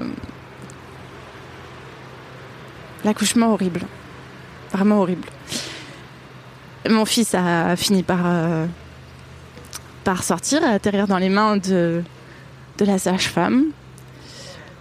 Euh, je l'ai suivi dans, dans la petite salle de naissance. J'étais très partagée. Est-ce que je pouvais quitter Charlotte? Est-ce que, est que je devais suivre mon fils? Et je l'ai suivi et, et je me rappelle que je disais à la sage-femme donnez-le-moi, donnez-le-moi. Et en même temps, j'allais pas le chercher moi-même. Il fallait qu'elle me, le- qu'elle me le donne, quoi. Enfin, et hum, elle me l'a donné et j'ai enfin senti le, son poids dans mes bras. Chose que j'avais mis, euh, Mm. j'avais attendu pendant neuf mois. Donc, euh, donc j'ai eu enfin ça. Et puis, euh, et puis après, euh, après Charlotte s'est remise assez rapidement. euh, Enfin non, pardon. Elle, a eu, elle a eu des douleurs. Non, pardon, je, dis n'importe quoi. Elle s'est pas du tout remise assez rapidement, mais on est sorti de l'hôpital assez rapidement. Et on est rentré à la maison euh, pour retrouver ma fille, enfin notre fille, notre grande. Et, euh, et puis, euh, puis on a enterré notre fils et, et ensuite il y a eu le et ensuite il y a eu la Covid. ensuite il y a eu euh, il y a eu le monde qui est parti en vrille. Et Charlotte dit qu'elle a souhaité euh, que la Terre arrête de tourner. Et la Terre s'est arrêtée de tourner. Mais après, on voulait que la Terre se remette à tourner parce que on voulait, euh, on voulait, euh, on voulait un, un autre enfant. Et là, avec euh, les frontières fermées, euh, je me suis dit bah c'est c'est foutu. Je sais pas comment, je sais pas. Et là encore une fois, tu vois quand le monde, quand le monde devient comme ça. euh, aussi dangereux où tu parce qu'on était quand même au premier confinement on était tous à laver nos courses à sortir avec masque Bien et gants enfin tu te rappelles, on était on était dans une autre euh, et ben même dans ce moment-là dans un monde aussi chaotique ben mon désir d'enfant il était plus fort et, et des fois je trouve je trouve quand même que c'est très très très très très très égoïste de faire des enfants quand même c'est c'est vraiment une envie de les faire quoi qu'il arrive quoi et c'est Comment vous avez géré ce deuil, toutes les deux? Parce que tu t'es passé très vite là-dessus, mais on avait, on avait Milan. Ouais. On avait Milan qui euh, avait 15 mois. Et, et il fallait sortir, il fallait aller. euh, C'était au mois d'août. Euh, nous, septembre, octobre, novembre, on habite en Corse, on va se baigner. Donc on allait à la plage, l'eau nous portait. Je crois que c'est beaucoup. J'habite en ville, j'adore Paris. J'ai, passé euh, six ans à Paris. J'adore, j'adore la ville. J'adore être là en ce moment à Bordeaux. Mais l'eau, la mer, nous a beaucoup lavé, nous a beaucoup porté. Et, hum, et les arbres. Euh, aller dans une châtaigneraie, venir soi-disant aider à ramasser les châtaignes et en fait juste s'allonger sur le tapis de pique-nique et regarder les arbres, aller euh, un peu en montagne euh, et pareil s'allonger et vraiment regarder euh, la cime des arbres. Ça nous a fait beaucoup de bien. Et c'est en le vivant qu'on s'en est rendu compte. On n'avait pas idée que ça nous ferait du bien. On l'a pas recherché, ça nous, Oui. ça nous est tombé dessus. Après, le fait que Milan euh, n'ait que 15 mois, il... on pouvait pas passer notre journée à pleurer ou allongé sur le canapé. Franchement, ça nous aurait bien dit. hein. Vraiment rester dans le lit, à se regarder des, des, des séries. euh, On a regardé une, une série sur la planète aussi. euh. C'est Ah oui. vraiment bête, mais c'est des trucs comme ça, bah, ça qui m'ont marqué, qui m'ont fait du bien. Avec des jolies images, des très très belles images, des animaux, des, des paysages. Et, et puis après, de toute façon, la journée, il fallait, il fallait se lever. Milan se lève, euh, se levait et se lève euh, peut-être moins tôt maintenant, mais se levait extrêmement tôt. La journée commençait à, à 6 heures au mieux ou, ou avant. Et puis, il fallait, il fallait occuper ce petit bout de chou qui était pour rien. Et puis, euh, et puis on pleurait le soir. Hmm. On, on débriefait tous les soirs pour savoir où est-ce qu'on en était. Ça aussi, je pense que ça nous a beaucoup aidé c'est bien de parler. de savoir où- Très bon conseil. et puis où est-ce qu'on est l'autre? Et puis le fait de parler ça permet aussi de savoir où est-ce qu'on en est nous. Et on s'est fait euh, aider aussi par euh, par euh, psychologue euh, chacune de son côté et une psychiatre en couple. Toutes les deux ensemble. Et de d'entendre l'autre expliquer des choses à une tierce personne c'est bien aussi euh, parce que peut-être qu'elle pense que pour nous c'est acquis ou on n'en a pas reparlé, alors que pour l'autre c'est nouveau, donc elle va le réexpliquer, nous on va le réentendre. On n'est plus disposé de la même façon aussi pour entendre des choses. Donc ça aussi, ça nous a beaucoup beaucoup aidé. Et puis euh, la famille, l'entourage. Euh, Charlotte, elle avait déjà vécu, elle a perdu, je crois qu'elle avait 14 ans quand elle a perdu sa petite sœur à 9 jours de vie. Donc elle avait une certaine expérience de ce que c'était que perdre un bébé. C'était sa petite sœur à l'époque. Et elle m'a dit, euh, moi je veux qu'on parle. Et je veux qu'on parle de Marley. Je veux qu'on... Je veux qu'il y ait des choses à la maison euh, qui montrent euh, son, son passage et qu'on en parle autour de nous. Et puis moi franchement, Euh, j'allais faire mes courses sur le parking, euh, je croisais quelqu'un, j'avais envie de lui parler de mon fils. Enfin, j'en aurais parlé toute la journée. Après c'est pas c'est pas une bonne chose d'en parler toute la journée, mais par contre dans ta tête, c'est toute la journée, toute la journée, toute la nuit, et toutes les personnes qui se disent euh, ah ben je vais pas lui en parler parce que peut-être qu'elle n'y pense pas. Tu crois que je pense pas à mon fils J'y pense tout le temps. Tu peux m'en parler à n'importe quel moment. Il n'y a pas un moment où a- aujourd'hui ça va faire deux ans. Au mois d'août ça fera deux ans. Euh, il est tout le temps avec moi, mais plus comme avant. Avant, je pensais tout le temps, tout le temps, tout le temps à lui. Et franchement, je comprenais pas les personnes qui avaient peur euh, de, de me faire penser à lui à un moment où, où je ne sais par quel miracle, je serais pas en train de penser à lui. Tu me disais aussi que l'un des trucs, euh, c'est qu'on t'avait, on avait proposé à Charlotte euh, un suivi psychologique, c'est ça? Oui, après la mort de Marley, l'hôpital euh, a, a proposé euh, qu'on rencontre le psy de l'hôpital euh, pendant le séjour. hein, donc, euh, et je crois qu'il était en vacances ou quelque chose comme ça. Et au final, euh, elle est revenue le voir. Il a proposé, donc elle a eu une séance avec lui, et là, je crois que la séance suivante, il a proposé de nous voir à toutes les deux. Mais j'ai pas réussi. j'ai T'aurais bien aimé. on, on m'a oui on m'a pas on m'a pas proposé on m'a pas insisté on m'a pas encouragé on m'a pas on m'a pas dit mais si tu peux enfin voilà on n'a pas on n'a pas beaucoup insisté on m'a juste proposé une fois vite fait comme ça et j'ai dit oh bah non je pense que ça va et euh, et et puis voilà après euh, il y a eu du très bon boulot de fait avec Charlotte a- ils ont utilisé la technique euh, de l'EMDR Mm. qui permet de se désensibiliser euh, d'un souvenir douloureux ça veut dire qu'on peut le y repenser sans tout revivre les émotions de l'époque. Donc il y a un, super travail qui a été fait euh, pour elle, avec elle. Et puis euh, Charlotte, elle, par contre, elle m'a pas lâché. Elle m'a dit, euh, bah non, on va faire des choses à côté. Enfin, c'est très bien que l'hôpital euh, m'ait proposé de voir un psy, mais toi aussi il faut. Elle, elle a, elle a essayé un petit peu de de me booster. Elle, c'est la seule qui a essayé de me booster, mais du coup, comme je sentais pas de l'autre côté qu'on me proposait aussi, Tu veux dire de la part de l'institution, quoi. Oui. À un moment donné, de venir dire, bah, t'es aussi dans le, dans le même bateau, oui, quoi. c'était celle qui avait accouché, c'était celle dans le, euh, pour qui ça s'était passé dans son corps. Il y avait beaucoup cette histoire de ça s'est passé dans sa chair, ça s'est passé dans son corps. Donc oh, c'est elle qui a souffert, c'est elle qui a eu un accouchement difficile, c'est elle qui a perdu, qui a senti, qui a eu un bébé mort dans son ventre. Enfin, euh, c'est elle qui a été traumatisée. Et, euh, et j'étais ok avec tout ça. J'ai, tous Oui. ces arguments, je le comprends.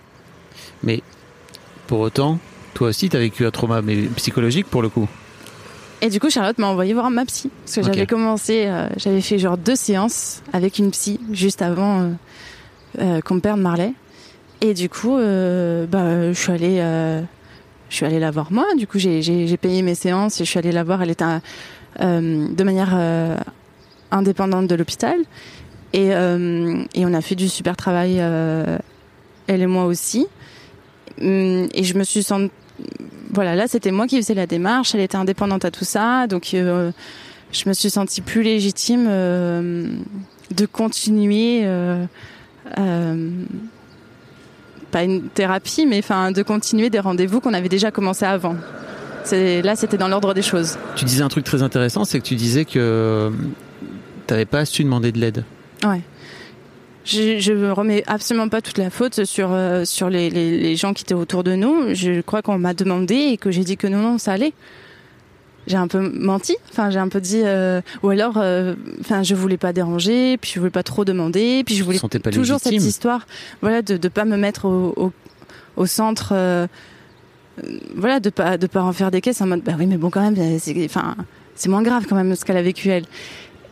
Et il y a des petites remarques comme ça qui ont été faites. Euh, tu sais, longtemps après, tu croises encore des gens qui ont su que ta chérie était enceinte et qui disent alors le bébé. Et donc régulièrement, tu dois dire bah ça s'est mal fini. Et, hum, et des fois, quand tu t'y attends pas, tu croises quelqu'un et qui te demande alors le bébé? Charlotte, euh, une fois, elle a eu les larmes qui lui sont montées tout de suite aux yeux. Mm. Et Charlotte et moi, on a un peu ce truc de, euh, on va pas mal toutes les deux en même temps. Ok. Du coup, si elle, ça va pas, enfin si elle a les larmes qui montent aux yeux, moi je reste, euh, je reste euh, stoïque, enfin je reste forte et je reste stable. Et la personne m'a dit, ça se voit que vous êtes moins touché qu'elle. Mais c'était pas méchant, c'était pas méchant, c'était un mode, euh, oui vous ça va mieux, elle ça voit que ça la touche beaucoup. Oui, donc obligé, tu serres les poings, quoi. Et les dents. Bah, tu, tu dis, euh, j'ai rien répondu. Enfin, parce que sinon, si tu dis bah non, pour moi aussi c'est difficile. T'as un peu l'impression de vouloir toujours tirer la couverture vers toi. Enfin, Alors que ça l'était. Difficile oui, pour toi. oui, oui. Mais et puis moi, je m'occupais beaucoup de Charlotte a- au niveau physique. Après l'accouchement, pendant au moins deux semaines, ça a été très dur pour elle. Et et il fallait sortir Milan. Milan a besoin de sortir deux fois par jour. Mm. Donc euh, les gens me voyaient, me voyaient en présence de Milan. Et j'allais pas tirer la tête Bien sûr. avec Milan à côté. Je, quand je croisais quelqu'un, je souriais. J'ai j'ai Milan à côté, je souris. Enfin, c'est pas que je, c'est pas un masque et je voulais pas mentir à ma fille, mais je pouvais pas tirer la tête non plus tout le temps. Donc c'est pas parce que je tirais pas la tête que j'avais pas le cœur en mille morceaux. Et hum, quand quelqu'un te dit oui, toi ça va, que ça, on voit que ça te touche moins, c'est là tu fais bon ben je joue bien la comédie.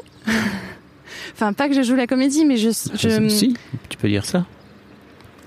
il y avait deux situations différentes. Si, si Charlotte était à mes côtés, euh, on se soutenait, on pouvait se regarder. Euh, D'un d'un coup d'œil, on voyait un peu comment on voulait répondre à la personne. On répondait pas toujours exactement de la même façon. On voulait pas toujours s'étaler de la même façon, suivant si c'est une personne plus ou moins proche.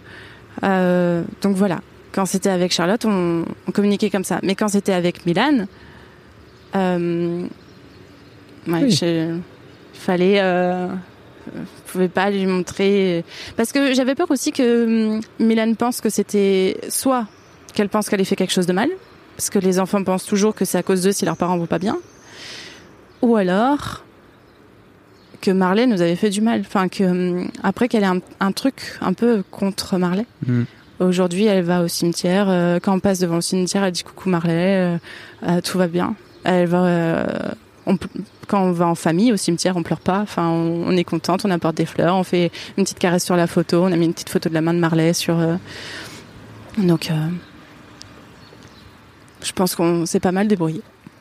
Je suis assez contente de l'équipe qu'on a formée avec Charlotte et et je trouve que l'équipe qu'on a formée avec Charlotte, avec l'aide de nos psys, psychiatres, de la famille, des amis, de ma fille, enfin, j'oublie personne, hein, mais euh, mais on avait un bon noyau toutes les deux. euh, c'était une bonne idée de faire ma vie avec elle. Merci Xia de partager ça. Non mais c'est cool. Et puis merci aussi d'expliquer ce ce qui est bien euh, quand on est dans ta situation et qu'on est extérieur à la situation. Tu vois, de, on sait pas trop comment interagir avec les gens. Mm. Je trouve que c'est cool aussi de, de dire ce qui toi t'a t'a fait du bien quoi. On avait trouvé un- une super euh, conférence qui était destinée au- à l'entourage des parents endeuillés qu'on a distribué autour de nous. Ah super. Et il y a des personnes qui ont fait, euh, qui, qui ont écouté. Je sais pas si ça a duré bien une heure. Et ils l'ont écouté. Et après ça, il y a des personnes qui nous ont plus facilement parlé de Marley. Euh, parce que, grosso modo, bah, il y avait encore une autre personne extérieure à nous, enfin, une personne qui avait un peu étudié euh, ses parents ende- endeuillés. Et ils avaient la validation un peu d'un professionnel qui avait étudié plein de parents. Et oui, oui, parlez-leur de leur enfant mort. Euh, ça fait du bien. Ça fait du bien de savoir qu'il n'y a pas que nous qui pensons à lui. Ça fait du bien de pouvoir parler de lui. Ça se voit pas quand, quand j'ai les larmes qui montent aux yeux, mais C'est pas grave les larmes. mais vraiment, j'ai. j'ai- Puis je trouve que ce petit bonhomme, il a fait plein de choses. euh, Il a libéré d'autres paroles. Et je trouve qu'il a fait des grandes choses. Comment ça d'autres paroles? Je vais te prendre euh, un exemple. Ma, ma meilleure amie a, dû avorter. Et on n'a pas beaucoup parlé de cet enfant. Et après, Marley, on en a parlé. Et ça, c'était chouette. Je pense que c'était chouette pour elle et pour moi. On aurait pu le faire beaucoup plus tôt, mais c'est grâce à Marley qu'on l'a fait. Ça, c'est un exemple. Trop bien. Tu me l'enverras le lien de cette conférence? Ah oui, avec plaisir. Comme ça, je le mettrai dans les notes. Ouais, je l'ai toujours, euh, je l'ai toujours sous le coude. De temps Si en temps, je, le, je, le je le- le repartage, oui. Ok, c'est cool.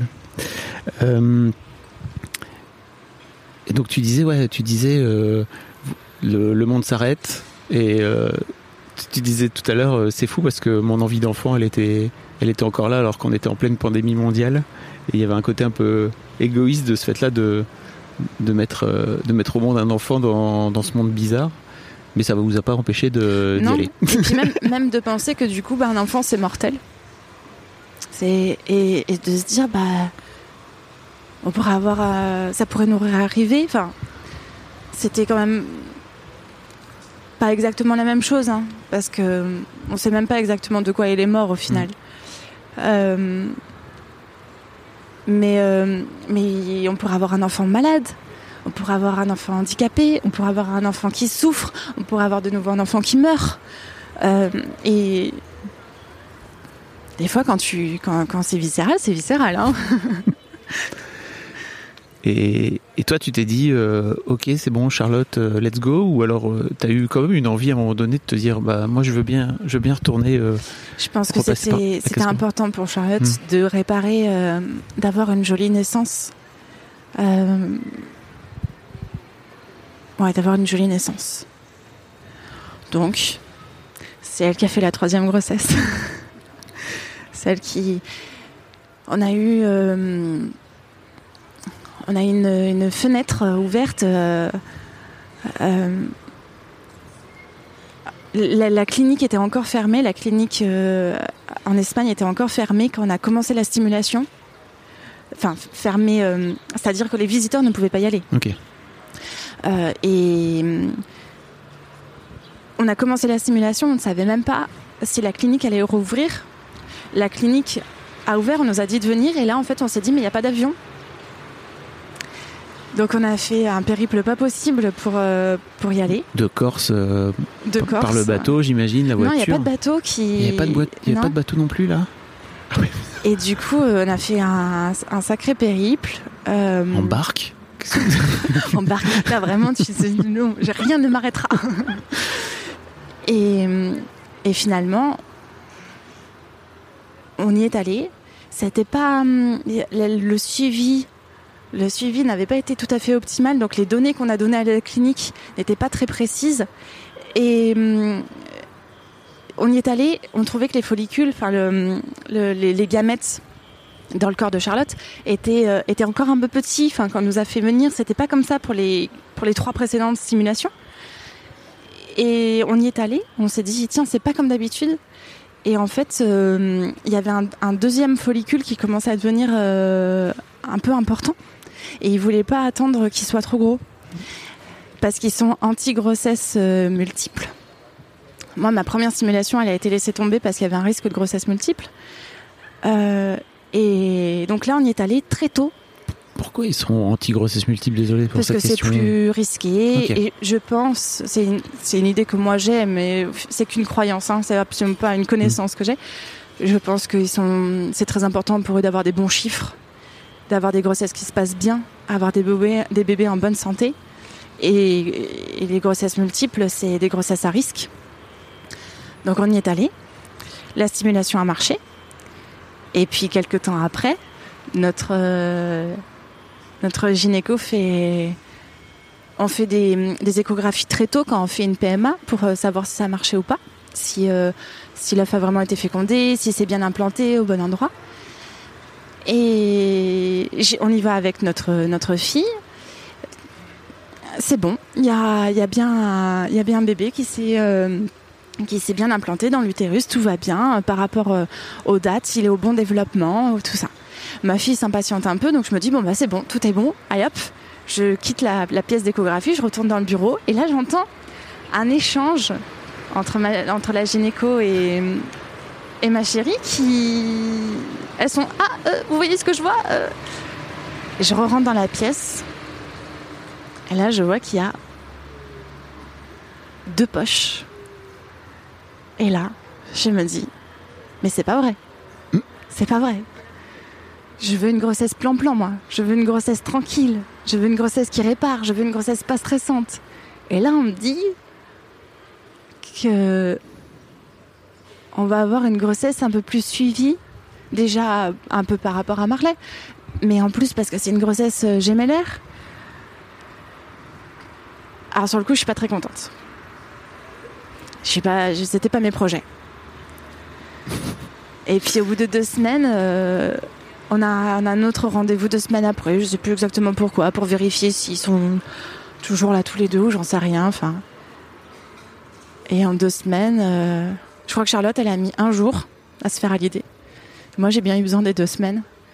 Mais à, l'écho suivante, on a entendu leur cœur et je les aimais tous les deux. Et je voulais plus qu'il y des deux qui se décroche. Je voulais qu'ils restent là tous les deux. Après, on a eu, euh, on a eu la gynéco de l'hôpital euh, qui nous a suivis tous les mois et notre gynéco en ville qu'on voulait pas quitter, qui avait fait tout ça pour nous depuis Milan. Du coup, on avait des échographies tous les 15 jours. Euh, je suis allée, je crois, à toutes les échographies. Et puis voilà, on avait, on avait deux femmes formidables, enfin deux gynécos formidables. Et on savait, on espérait bien que euh, quand le jour de l'accouchement arriverait, on aurait les mêmes sages-femmes que pour Marley. Et euh, qu'on savait être formidables, parce qu'on les avait testées dans la pire des situations. On savait à quel point elles pouvaient être réconfortantes, bienveillantes, euh, calmes, euh, un phare dans la tempête. Donc euh, on était bien entourés. Et Charlotte a eu de nouveau une très belle grossesse. Et toi, comment tu l'as vécu? T'avais aussi envie de les avoir en toi ou ça s'est un peu passé? J'ai essayé d'en profiter un peu plus que pour Marley parce que je savais que peut-être que maintenant je savais que ça pouvait peut-être être la seule chose que je vivrais. Mm.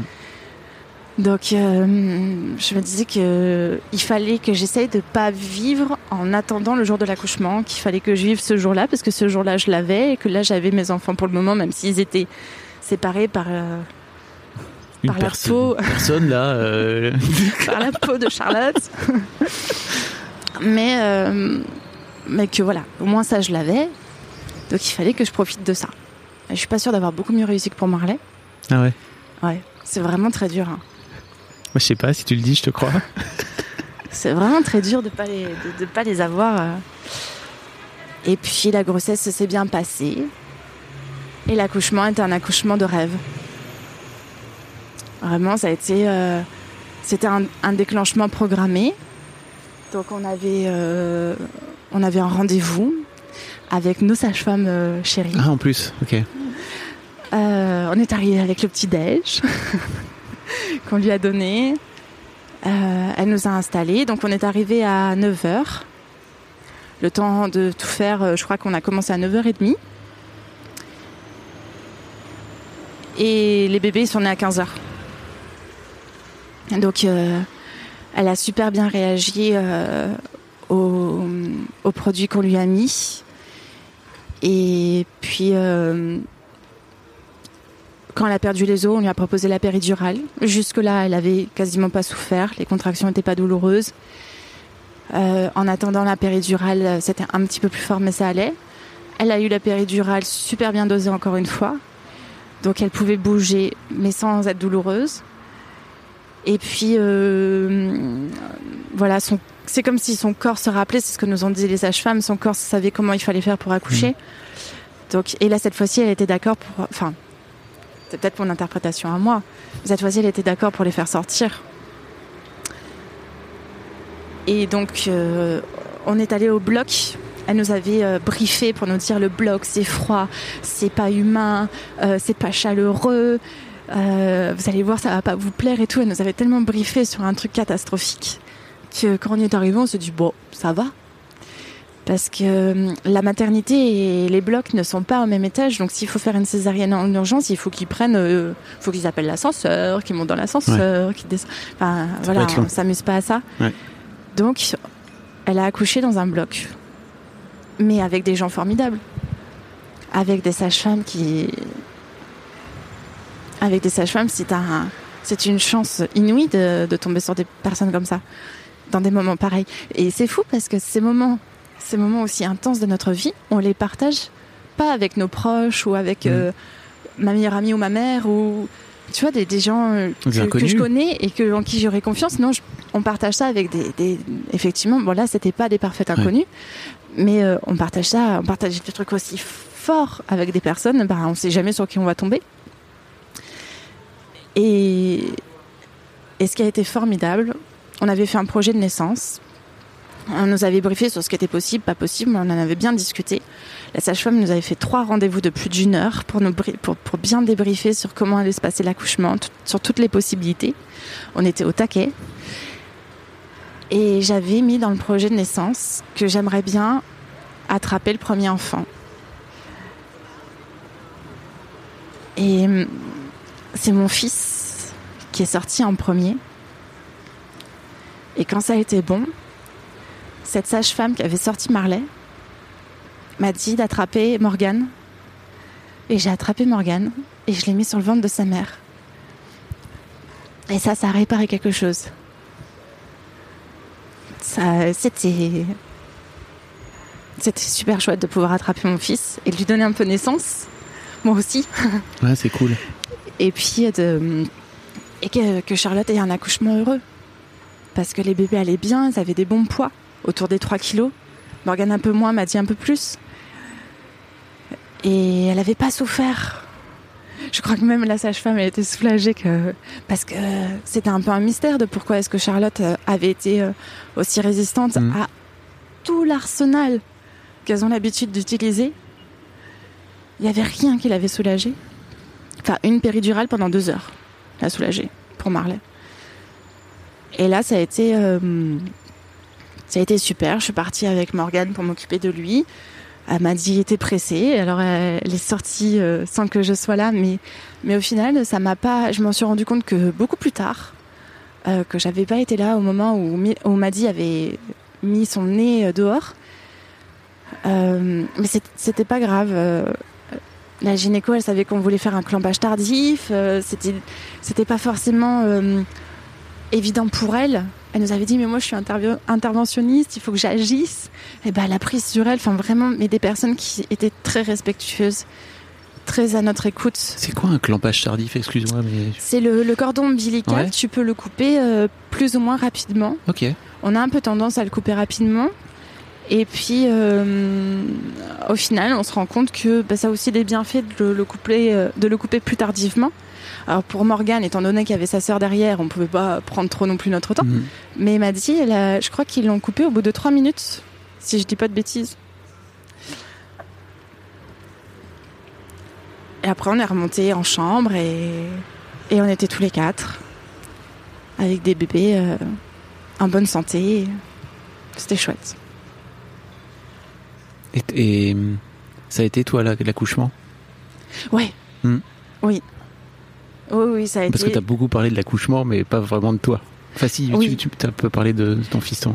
Euh, j'ai pas pu beaucoup aider plus Charlotte. De- Déjà, avant, elle avait pas mal, après, elle avait pas mal. Donc bon, tant mieux. Mais j'ai un peu été, euh, encore une fois, euh, j'ai suivi. Mais par contre, après, quand on est descendu au bloc, je me suis euh, déguisée. j'ai mis la tenue, tout ça. J'ai essayé d'être un peu un, un peu incognito. On était, c'était quand même euh, là en mars, donc c'était pas la pire des périodes pour aller dans un hôpital, mais c'est pas non plus, euh, voilà. Donc euh, je, me suis mis en tenue, je suis allée me mettre un peu dans la dans la petite pièce de naissance, en mode, enfin voilà, je vais pas rester en des couloirs au cas où il y a quelqu'un qui me demande ce que je fais là. On pense qu'on m'a plutôt pris pour pour je sais pas. une assistante ou enfin ou je sais pas sage-femme en stagiaire ou j'en sais rien enfin et du coup je me suis euh, j'ai essayé de faire tout ce que je pouvais pour euh, pas faire un truc qui plairait pas à me faire virer ou enfin voilà pour être pour essayer d'être présente pour Charlotte pour les bébés. Euh, quand Morgane est arrivée euh, j'étais très très très heureuse de pouvoir participer. J'ai coupé son cordon après, c'était pas le couper le cordon, c'était pas spécialement important, ni pour Maddy ni pour Marley. Je l'ai pas fait pour Maddy, je l'ai pas fait pour Marley. Euh, ce qui était cool, c'était de pouvoir euh, participer à l'accouchement. Mm. Et de, par contre, ça fait peur. Hein. Parce que t'attrapes un truc euh, tout visqueux. tu vois un bébé que t'as laissé trop longtemps dans le bain?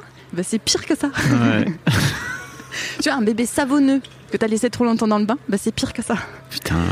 Et, euh, et, je l'ai- et sur le moment, je me suis dit, Oh, peut-être que j'ai fait une erreur. Peut-être que je suis pas capable de, de, de l'attraper. Et, euh, et en même temps, je pouvais pas enfin, je pouvais pas faire reculon, je pouvais pas euh, faire marche arrière. Si tu pouvais. Tu Non. voulais pas, mais tu pouvais. Ouais. J'imagine que Charlotte t'aurait pas dit Ah, dis donc, eh oh, tu te dégonfles. Non, t'aurais pu. C'était chouette, hein. c'est vraiment chouette de.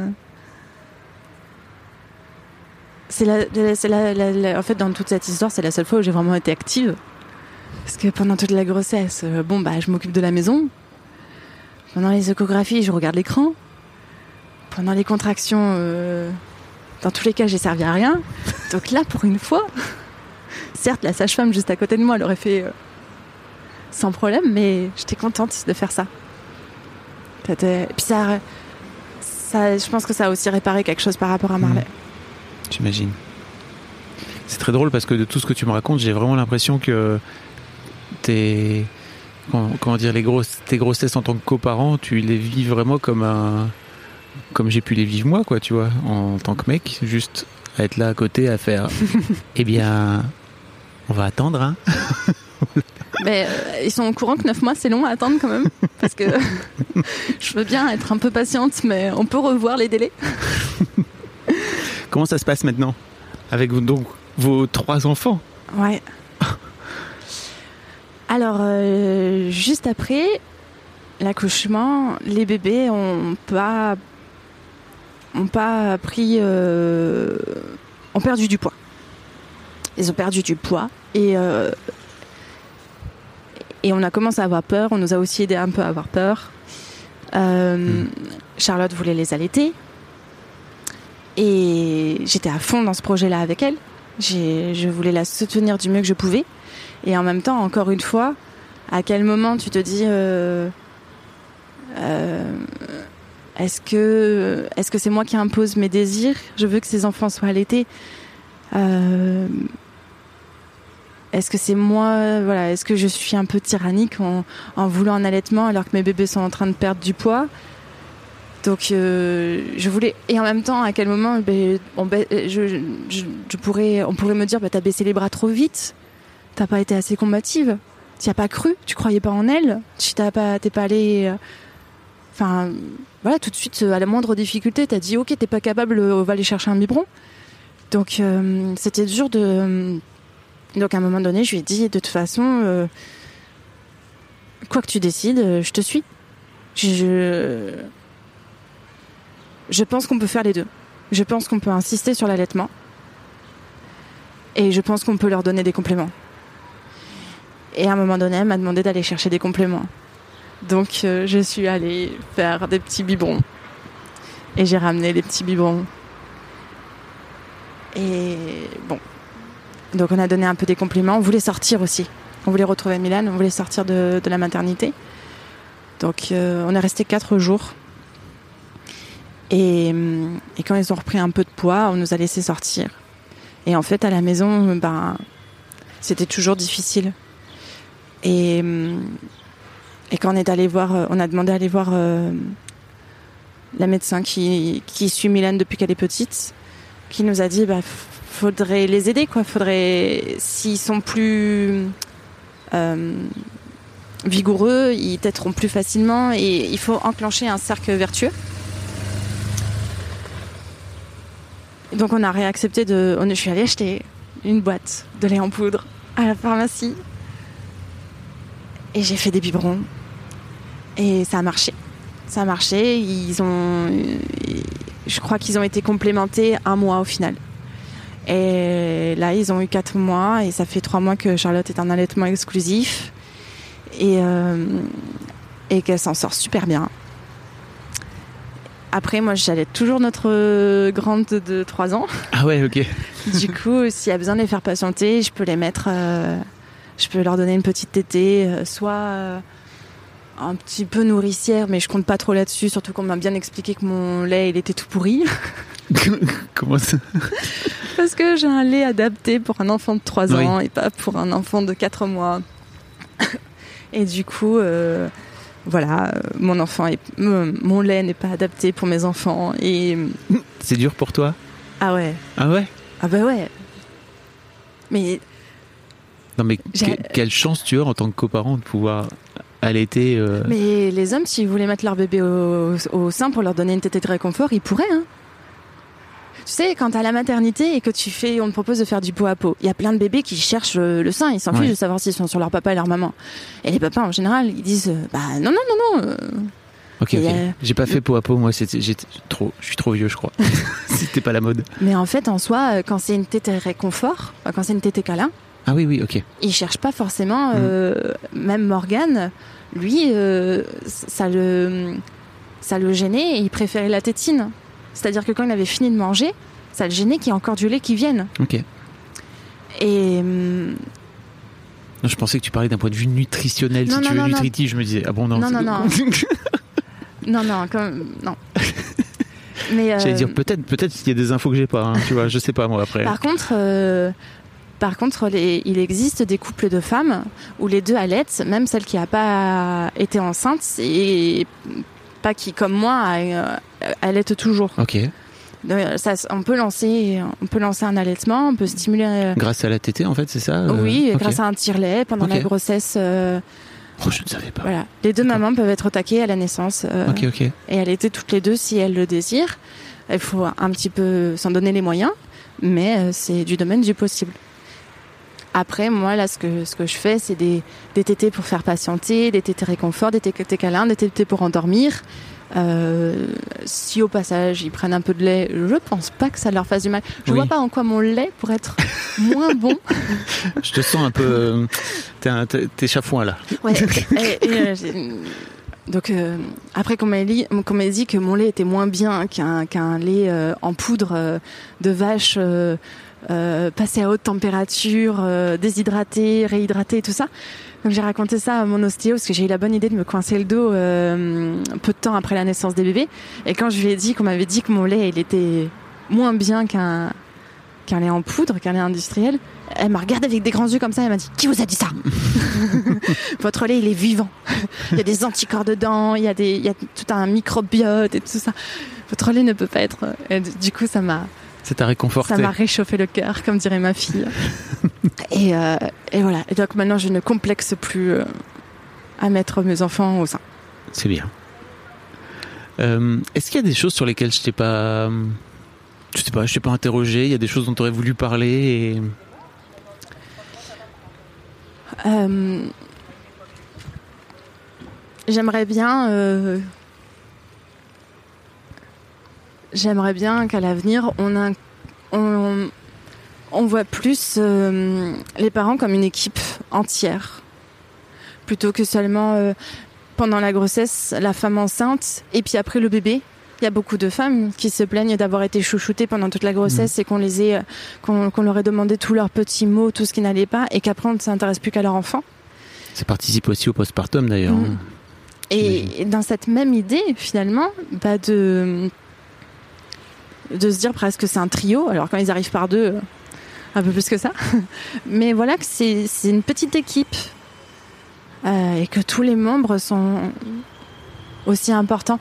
Et quand je dis ça, c'est pas. euh, je pense pas à moi, mais je pense vraiment à tous les hommes qui, peut-être, ne s'autorisent pas à se sentir importants. Enfin, je, J'entends beaucoup, beaucoup d'hommes dire Ah, bah, de toute façon, euh, par exemple, pour la péridurale, ah, ben j'avais pas mon mot à dire, euh, euh, c'est son corps, c'est elle qui choisit. Ben, oui, mais pour avoir une discussion, il faut que tu aies aussi des mots, enfin, sinon, elle a un monologue. Et oui, c'est pas que tu as ton mot à dire, c'est pas toi qui vas décider pour, ta chérie. Mais une péridurale, ça a aussi des effets secondaires. Ne pas en avoir, ben, ça peut te laisser un mauvais souvenir parce que ton accouchement, ça a été que souffrance. Et, et c'est bien aussi d'avoir son conjoint pour construire sa réflexion. Et, et souvent, j'entends les hommes dire euh, J'avais pas mon mot à dire. C'est son corps, j'ai pas mon mot à dire. Ben, je trouve ça dommage parce que je trouve que du coup, ils se. Ils s'autorisent pas à se sentir important et à se sentir comme une équipe pour faire ce bébé.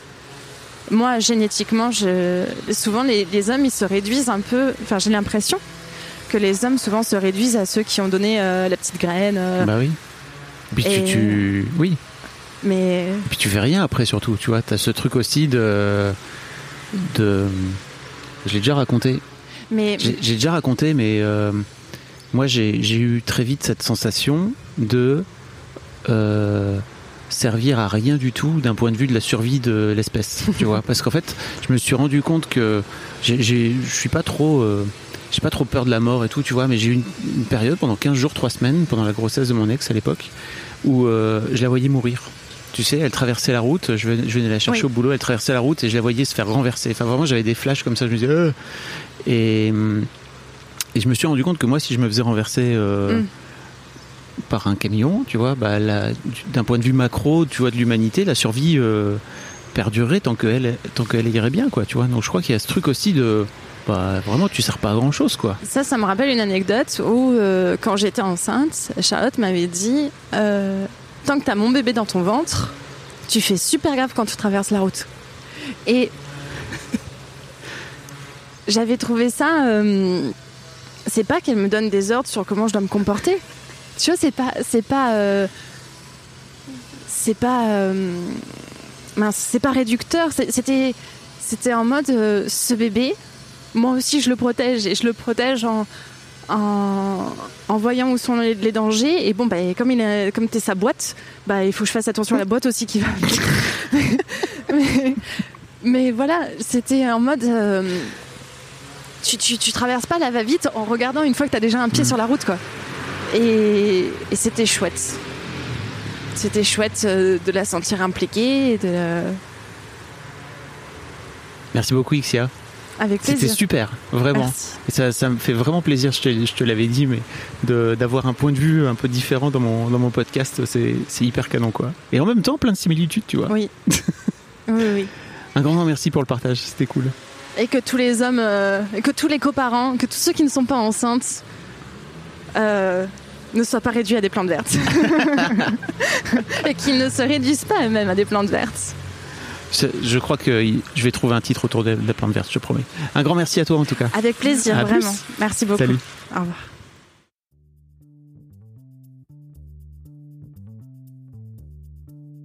Merci beaucoup pour votre écoute. Avant de nous quitter, si vous avez aimé ce podcast et cet épisode, merci de lui mettre un commentaire sur Apple Podcast et 5 étoiles de préférence. C'est le meilleur moyen de le faire connaître. Vous pouvez faire comme Joel Esquimau qui, le 11 août 2020, a mis 5 étoiles en disant Arrivé ici en cherchant des informations pour la naissance prochaine de ma fille, je suis tombé sur un podcast qui change la vie.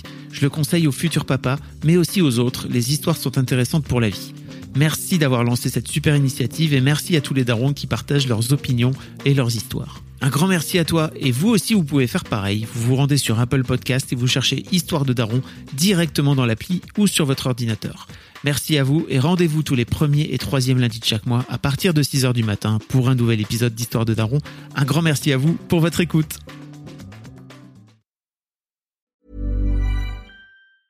Witness history at Roland Garros, where old rivalries meet new talent on the clay battleground. Tennis Channel Plus is your place to watch. Stream every court from your phone or smart TV live in HD. Experience three weeks of unparalleled access as the world's top players in tennis face off to see if the veterans maintain their dominance or if a fresh face rises to challenge them. Daily live coverage of the French Open begins Monday, May 20th. Stream it now with Tennis Channel Plus to be there when it happens.